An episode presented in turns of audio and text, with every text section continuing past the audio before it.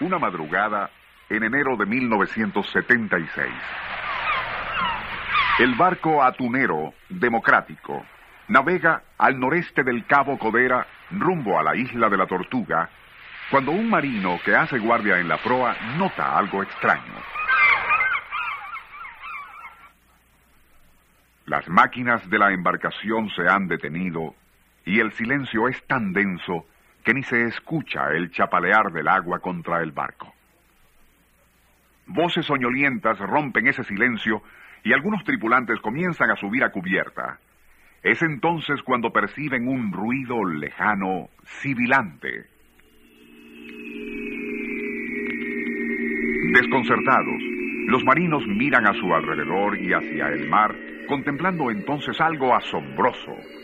Como a dos kilómetros hacia el sureste, la superficie parece hervir, pero solo en un sector, ya que el resto permanece manso y tranquilo. Atónitos, creen distinguir una luminosidad bajo las aguas, y segundos después, algo de contornos difusos e irradiando pálida fosforescencia brota hacia la superficie. Unión Radio presenta Nuestro insólito universo. Cinco minutos recorriendo nuestro mundo sorprendente.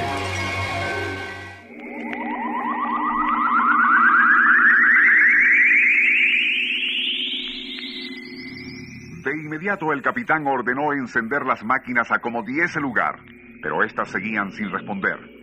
Justo entonces una brisa fuerte sacudió a la embarcación y antes de que los testigos se recuperaran de su asombro, la extraña luminosidad prosiguió su ascenso vertical hasta desaparecer por el noreste. Nuevamente retornaría la calma, y poco después les fue posible encender los motores de la nave y reanudar su viaje.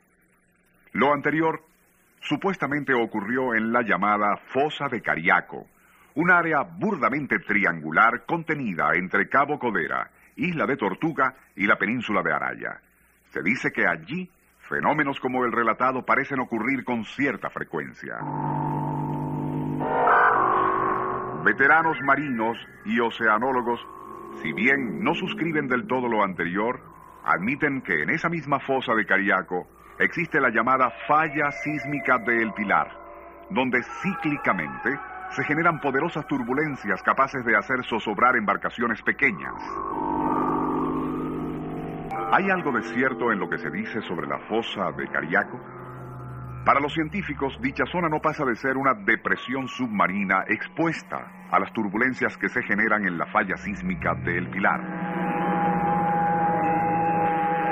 Para los tripulantes de pequeñas embarcaciones pesqueras y deportivas de los estados Anzuategui, Sucre y Nueva Esparta, sin embargo, el sector representa un ominoso trecho, donde no solo se generan traicioneras corrientes y súbitos turbiones, sino extraños fenómenos magnéticos y atmosféricos.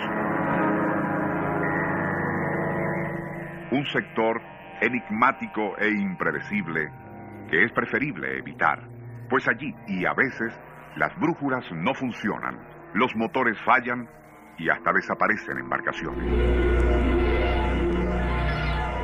Unión Radio presentó Nuestro insólito universo.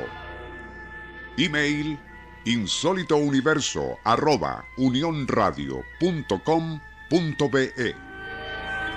Libreto y dirección Rafael Silva.